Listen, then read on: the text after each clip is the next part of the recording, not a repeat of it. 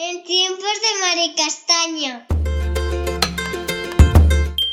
Episodio 21. Poesía rupestre. ¿Me cuentas un cuento? Bienvenidas y bienvenidos a En tiempos de Mari Castaña. Soy Aida Muñoz, narradora oral y autora de libros infantiles. Y desde hace dos meses también soy librera. Sí, sí, también soy librera. Y es que, bueno, llevamos mucho tiempo sin escucharnos y sin oírnos, porque desde el 1 de octubre soy la propietaria de la librería Bravo en Fuenlabrada. Como comprenderéis, estos meses han sido de locura para mí y ni tiempo para respirar. Pero por fin estoy aquí con todas vosotras y con todos vosotros, porque os tengo que confesar, ya tenía yo ganitas de, estar por aquí por los micrófonos. Como os he dicho, soy la propietaria de la librería Bravo, está en Fuenlabrada, en la calle Buenos Aires número 5, por si algún día os apetece visitarme. En el podcast de hoy vamos a entrevistar a, bueno, iba a decir un escritor, pero no es un escritor. Iba a decir un poeta, pero no es un poeta. En el podcast de hoy vamos a entrevistar a un rapero, como leéis, a un rapero que ha hecho un libro de poesía rupestre para peques y las cosas que nos tiene que contar son muy, muy, muy interesantes porque vamos a aprender sobre cómo publicar libros de poesía. Así que sin más, os dejo con la entrevista.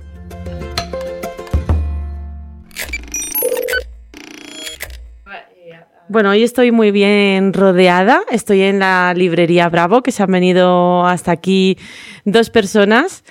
Eh, estoy con Mario, no sé si llamarle, llamarte brócoli, porque los niños te conocen así. Y estoy con Ana Santos. Buenos días, Mario. Buenas, por aquí estamos, Brócoli Duendes, o Mario Otero, como el escritor del libro que vamos a comentar hoy. Y Ana, bueno, yo soy Ana, soy Ana Santos de Pole Pole Editorial y he tenido la suerte de poder trabajar con Mario y con María en este libro. Eh, bueno, Mario, como yo siempre estoy acostumbrada a entrevistar a, a escritoras, a escritores, es la primera vez que voy a entrevistar a un rapero. ¿Cómo se mete un rapero en, en la publicación de un libro? Además, un libro infantil. Pues al final un rapero es otro tipo de escritor. Entonces lo que pasa que luego esa, esa, escritura, esa creación, pues se convierte en ritmo y se convierte en música. El libro aparece pues por la necesidad, el rap no deja de ser poesía, por la necesidad de seguir haciendo esa poesía para niños, pero en, en unas estructuras, en unas rítmicas diferentes, no deja de tener toda la música que yo me imagino dentro de mi cabeza y que posiblemente saldrá en audio poesía o como le queramos llamar y a partir de ahí pues es, una necesidad. Para mí la escritura es en cualquier formato pues me sale de dentro y, y la quiero llevar a la gente, a los niños sobre todo. Sí, es cierto que cuando a mí en la librería me preguntan sobre libros para niños y niñas, sobre todo pequeños, siempre les recomiendo poesía, porque la, poesía tiene sonoridad, suena. Cuando tú lees eh, poesía infantil, eh, tiene ese sonido que siempre le, damos al recitarla, al contarlo, al, narrarlo. Y, tiene mucho que ver, a mí siempre me ha parecido que tiene mucho que ver con, el rap. Eh, tú y yo nos conocimos porque gané un sorteo, gané el sorteo de la editorial Pole Pole, en el que te han editado un, un disco en mi brócoli y duendes, nos chifla, lo tenemos en el coche, porque mi coche todavía tiene los CDs, y lo ponemos y a mis hijos les, les encanta. ¿Quieres hablarnos un poquito sobre este disco que has sacado? ¿Tiene algo que ver con el libro que también has publicado? Pues sí, el disco salió por, por la necesidad también de, de, compartir con mis hijos la música que yo llevaba, llevaba escuchando años, haciendo años y, y con de tener los dos niños pues me aparece esa necesidad de decir, no hay, no hay música para, de este género, del género rap para los niños, ¿no? Y pues voy a ser el primero, me, me aventuro y me pongo a hacer las canciones. De ahí descubro el tema de la prehistoria con la canción de Cavernícolas y la verdad es que ha sido un triunfo esa canción, a la gente le encanta y de ahí, de, de, querer investigar más, profundizar en la prehistoria y seguir llevándolo como esa, esa curiosidad, exportarla a los niños, a los coles, pues sale el poemario, ¿no? Sale el poemario que comple completa el libro, que son los 20 poemas prehistóricos, y la canción disparatada, que es creo, creo que es el tema 3 del disco. Sí. Es muy divertido, la verdad que esa canción, la de Cavernícola, yo creo que es de la que más nos gusta. Bueno, en esta aventura estás con Ana Santos. Eh, Ana ya tiene un, tiene un libro autopublicado, Pole Pole, Mi Camino junto a ti. Eh, un libro precioso sobre la maternidad, la paternidad. Y, y ahora se ha aventurado a ser editora y productora. ¿No? productora no. O sea, no, productora no. La música lo hace, lo hace Mario. La música se la dejo a él. Yo le acompaño en, eh, en la parte de, de, de, editar el libro. Él me contactó, pues me conoció a través de, de Pole Pole, de, sí. de Instagram. Y, y, como él quería sacar ese libro también trabajando en él, no quería desvincularse del proyecto, quería estar él presente, no dar los textos a alguien y que sí. alguien editara el libro, sino eh, trabajar en equipo. Sí. Y es un poco la filosofía que yo quería llevar para, para, la editorial, que fuera crear equipos de trabajo para cada libro, no encargarme como editora y trabajar con las dos partes y entregarles un producto. No, no, no. Mario está conmigo haciendo la campaña de comunicación, eh, desarrollando ideas, eh, creando el crowdfunding, o sea, al final somos un equipo de trabajo. Eh, él es parte de la editorial y yo soy parte de, de, su proyecto. Al final también el musical, porque al final te vinculas, ¿no? Y, y como tiene mucho que ver, pues eh, al final estamos trabajando juntos. Pero no, no, no soy productora. me, queda, me queda mucho. Y nada, eh, libros Poesía Rupestre, que no sé si hemos comentado ya. No, no al final no, hemos dicho ni el título, pues ahí va. Poesía Rupestre, 20 poemas prehistóricos y una canción disparatada. Eh, que ya está en todas las librerías, sí. en Librería Bravo. También, y, también. y, bueno, pues eh, esperemos que guste mucho y que, y que llegue a todas las casas y a todos los coles. Sí, desde Librería Bravo hemos querido apoyar el proyecto participando en el crowdfunding eh, con un pequeño granito de arena, eh, pero bueno, queríamos estar ahí eh, ayudándose. En, la verdad que me pareció, cuando vi la portada, había escuchado el disco, me pareció muy bonito el, el colaborar, el estar partícipe del proyecto. Eh, ¿Qué os espera durante el mes de diciembre? ¿Qué, ¿Dónde vais a estar? ¿Vais a estar de conciertos? ¿Cómo va a ser esto? ¿Cómo va a ser esta campaña de, de, promoción? Porque claro, no es una campaña de promoción al uso con un escritor al uso. No, es una campaña de promoción de poesía con un rapero. Sí, sí, es divertido. ya solo de pensarlo tengo muchas ganas. Eh, vamos a hacer varias presentaciones del libro porque nos queremos mover mucho. Vamos a estar en La Libélula, eh, a mediados de mes. Todavía tenemos que ajustar, pero yo creo que para el 18, ¿no? El 18 de, de diciembre estaremos presentando el libro con un fiestón en la libélula. Estás totalmente invitada como librería mecenas y como Aida. Eh, entonces, bueno, luego en Sanse, que es eh, mi pueblo, pues ahí en la biblioteca vamos a estar. Seguramente vayamos al pueblo de Mario, a los pueblos de la sierra, por ahí a movernos también a hacer alguna presentación donde, donde nos dejen. Nosotros, donde nos abran las puertas, montamos un show. Porque va a haber música, va a haber, no sé, de todo, ¿no? Talleres. Eh, lectura de poemas, los peques también pueden participar, así que esperamos que sea Vamos, yo me voy a divertir, no sé el resto. ¿Qué van a hacer? Vamos a ver qué nos dejan hacer en cada sitio y que, y no, pero es verdad que no va a ser una presentación así como pues de escritor serio. Entonces, entonces en, en Rivas, sobre todo en la libélula, y donde nos dejen presentarlo, lo que va a ser, pues queremos que los niños hagan sus pinturas rupestres, ¿no? A lo mejor no en las paredes de la librería, ¿no? Pero, pero sí, queremos hacer cositas de música, queremos pues de alguna manera liarla, liarla y que retumbe, pues estar haciendo unas percusiones prehistóricas, sentirnos como que en ese momento estamos en una cueva, que somos un clan y que estamos en la prehistoria, ¿no? Qué bueno. Sí, sí, eso está, vamos, eh, eh, yo estoy deseando ya ir. me lo estoy imaginando, me lo estoy imaginando porque sí es cierto que la música eh, empezó con los inicios de la de la humanidad, con en la prehistoria ya se hacía música y entonces está muy bonito unir esas dos, esas dos partes. me parece muy gráfico y muy divertido para los críos. Lo que es la percusión, eso va a chiflar. A las familias no creo que tanto, pero a los críos sí.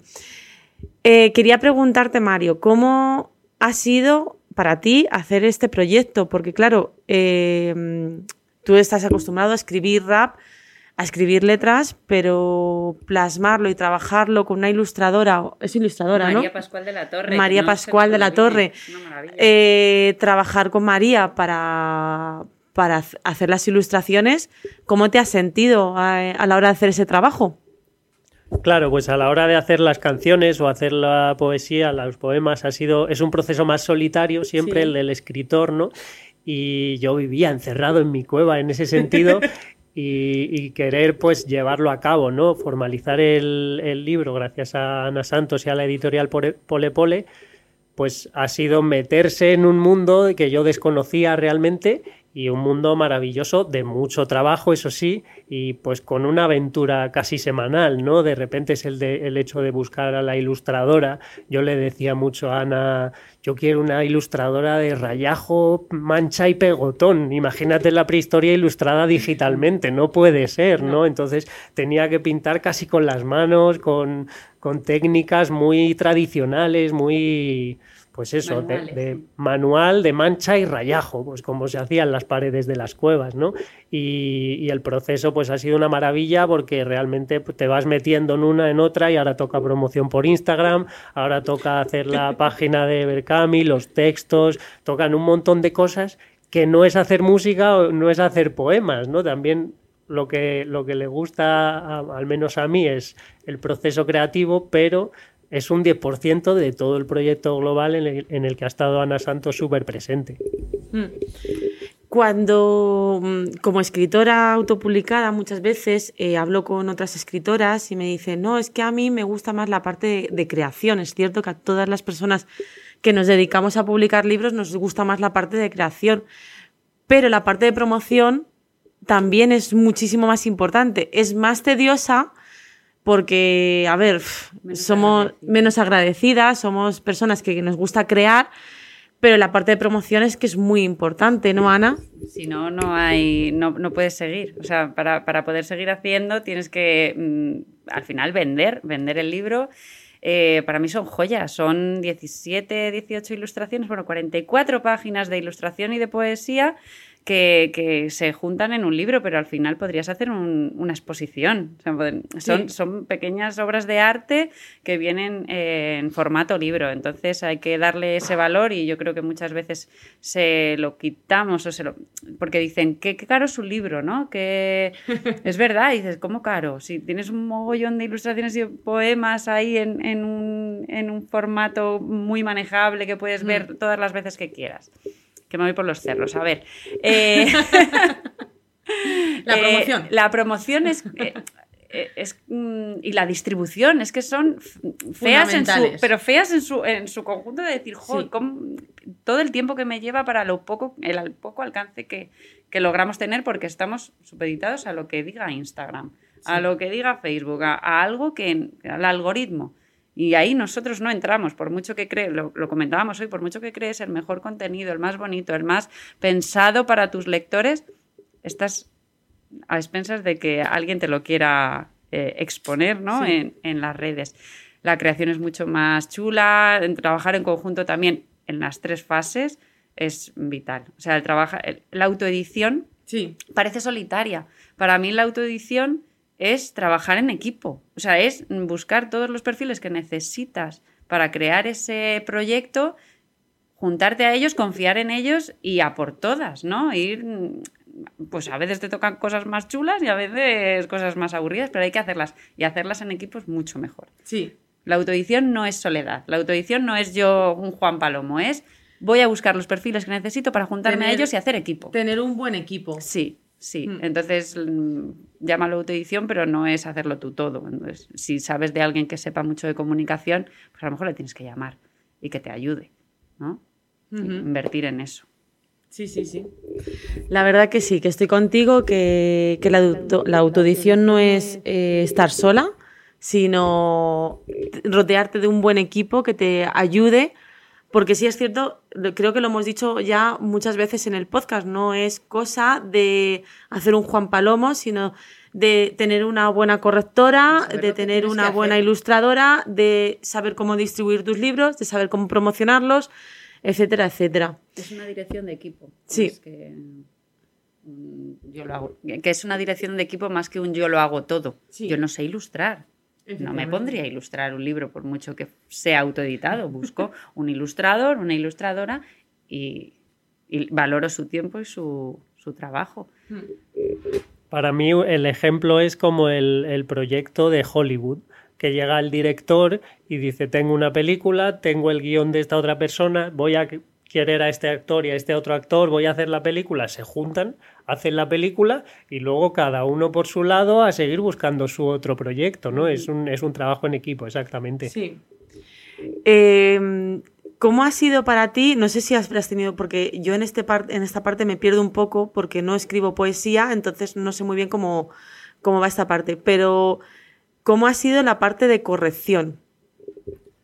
Ah, la parte de corrección, una, una maravilla. Hemos tenido a una persona muy buena, la verdad, que se ha portado muy bien realmente. Yo quería meterle más de mi estilo, un poco, un poco en contra de, de lo que son las reglas tradicionales, porque soy un poco mío para. Underground. Rapero, Soy final. un poco mío. No me gusta ver puntos al final de un verso, ni, ni comas. Y no me gusta y yo tengo mi propia manera, pero no, nos hemos adaptado, he, he cedido bastante. Y, y la verdad es que no, muy, muy bien, porque sí que coincidíamos en las cosas vitales, en las cosas serias y en las cosas interesantes, pues, pues ha sido interesante, esa es la palabra, aprender. Claro. Pero ¿cómo se hace? Esa, porque claro, ahora mismo puede ser que haya personas que estén escribiendo poesía y no sepan cómo va el proceso de corrección de poesía. Yo mismamente no escribo poesía, entonces no sé cómo va el proceso. Sé cómo va el proceso de narrativa, pero de poesía no tengo ni idea. Entonces no sé si es parecido, eh, te, te mueven eh, los versos, te amplían sílabas, ¿cómo va el tema? Eso es interesante, es una pregunta súper buena, la verdad, porque es verdad que la poesía es mucho más libre, tienes que utilizar las reglas, pero es libre en tu estilo.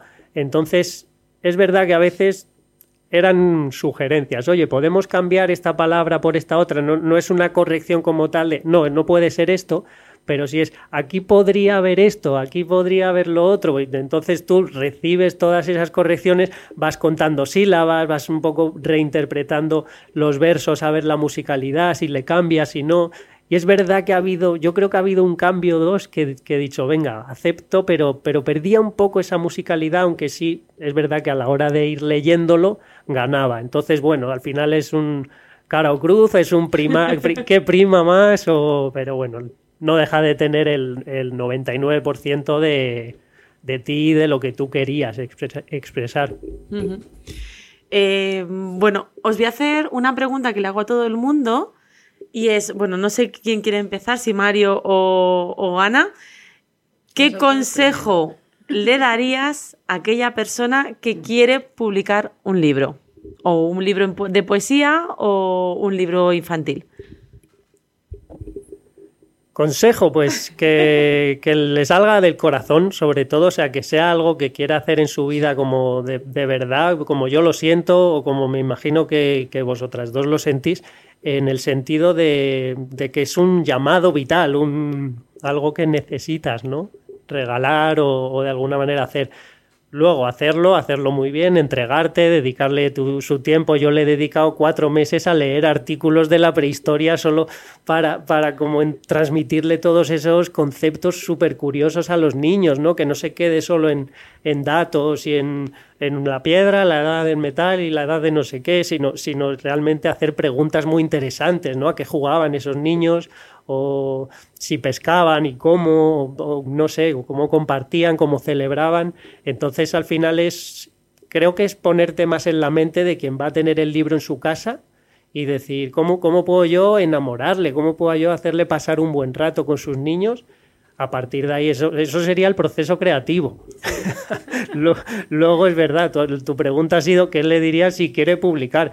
Si quieres publicar, pues al final es abrirte al mundo, decir, tengo esto, cómo lo hacemos, buscar a la gente idónea, ¿no? Y pues eso, al final es hacer un equipo y saber que tú tienes una pata, pero a lo mejor una- un animal para andar necesita cuatro patas y, y- ya tú eres la pata, pero te faltan tres patas, un cuerpo, una cabeza, un, un todo, ¿no? Formar el... o sea, al final es perder para mí, expresándolo, cuando me reuní con Ana Santos y con María Pascual de la Torre, la ilustradora, yo ya dije, uy, mi hijo se ha emancipado, ¿no? Mi hijo se ha ido, se, ha- ido del hogar, mi hijo era, era el poemario, pero es verdad de, oh, ya no es mío, ¿no? Ahora se ha ido a vivir mundo, a ver, a ver mundo, a vivir su aventura y me parece súper bonito también.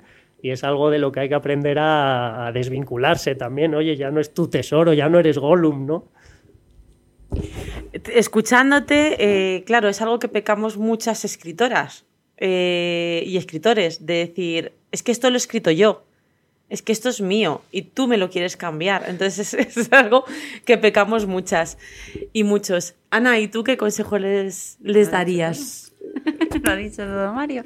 No, eh, sobre todo que tengan cuidado. Que una ilusión y un deseo puede venir alguien y romperlo y, y maltratarlo.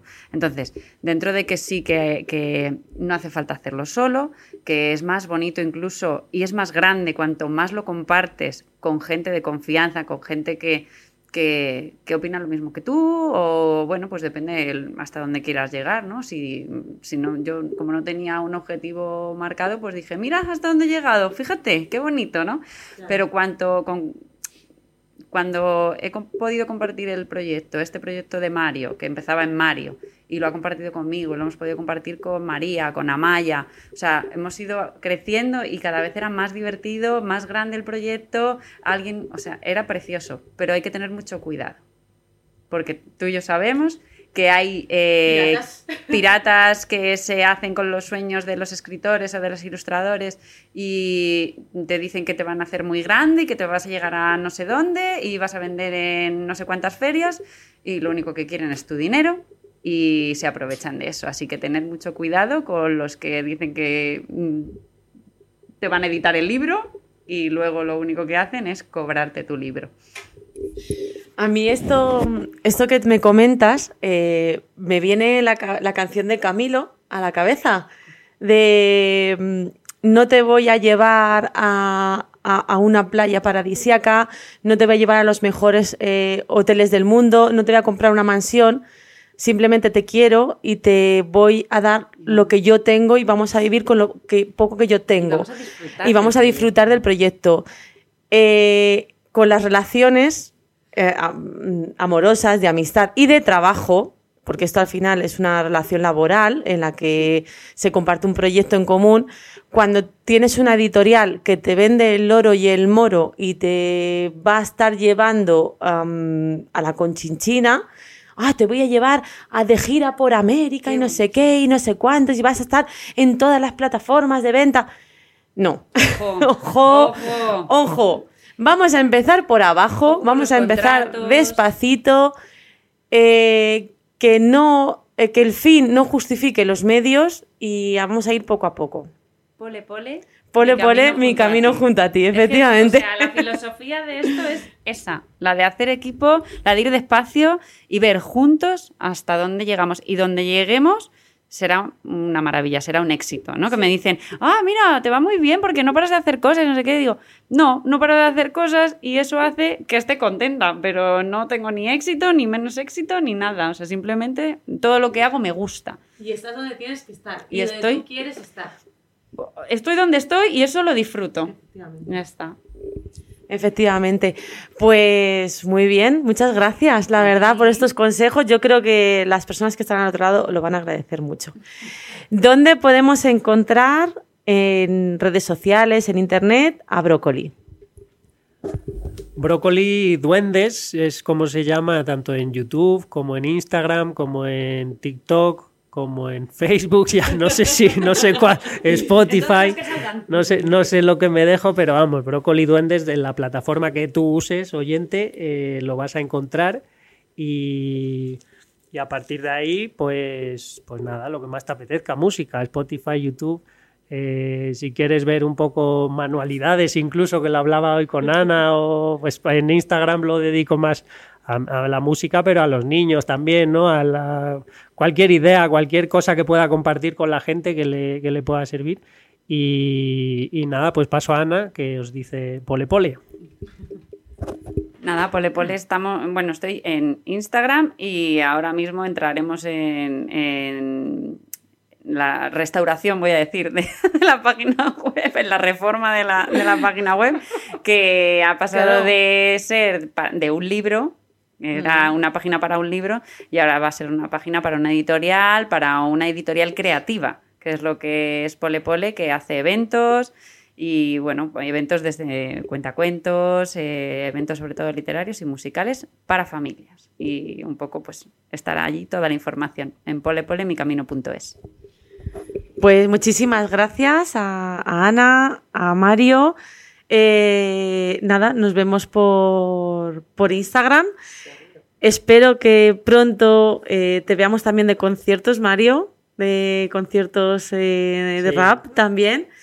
Y nada, yo de verdad os invito a entrar sobre todo en Spotify, a escuchar el último disco de, de Mario, Mi Brócoli hay duendes, porque divertido, ¿no? Lo siguiente, sobre todo si tenéis adolescentes, que es mi caso, que tengo un preadolescente, y hay una canción que le va como anillo al dedo. a ver, a ver, adivina, adivina. El gato Braulio. Eh, has acertado. El gato Braulio le va como anillo al dedo a los adolescentes. Así que nada, muchísimas gracias y, y nos vemos. Y aquí en Librería Bravo, tanto Mario como Ana, tenéis vuestra casa, podéis venir siempre que queráis y el resto podéis comprar sus libros. El disco no, pero los libros los podéis comprar aquí. Muchas gracias a ti. Gracias, Aida. Bueno, ¿qué os ha parecido? Muy interesante, ¿verdad? Todo lo que nos ha contado Mario y lo que nos ha contado Ana. Así que ya tenemos nuevas ideas por si alguna vez nos da por hacer algún libro sobre poesía, sobre trogloditas, sobre la prehistoria, vamos.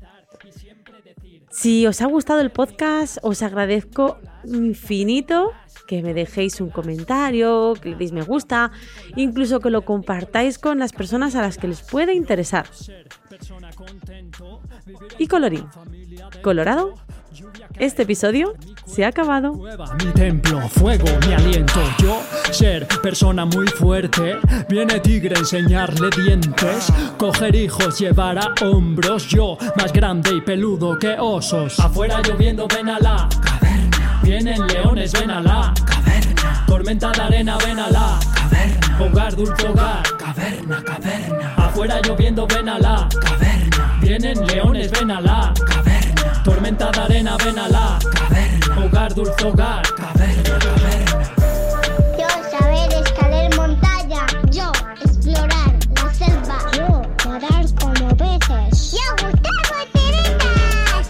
Saber trepar como hiedra, vivir alegre dentro la tierra, muebles de piedra, cama de piedra, cabeza muy dura, caverna muy negra. Si tengo frío, quedar muy tieso, pero familia calentar con besos, comer nueces, mover los huesos, mujer protectora, niños traviesos. Afuera lloviendo, ven a la caverna. Vienen leones, ven a la caverna. Tormenta de arena, ven a la caverna. Hogar, dulce hogar, caverna, caverna.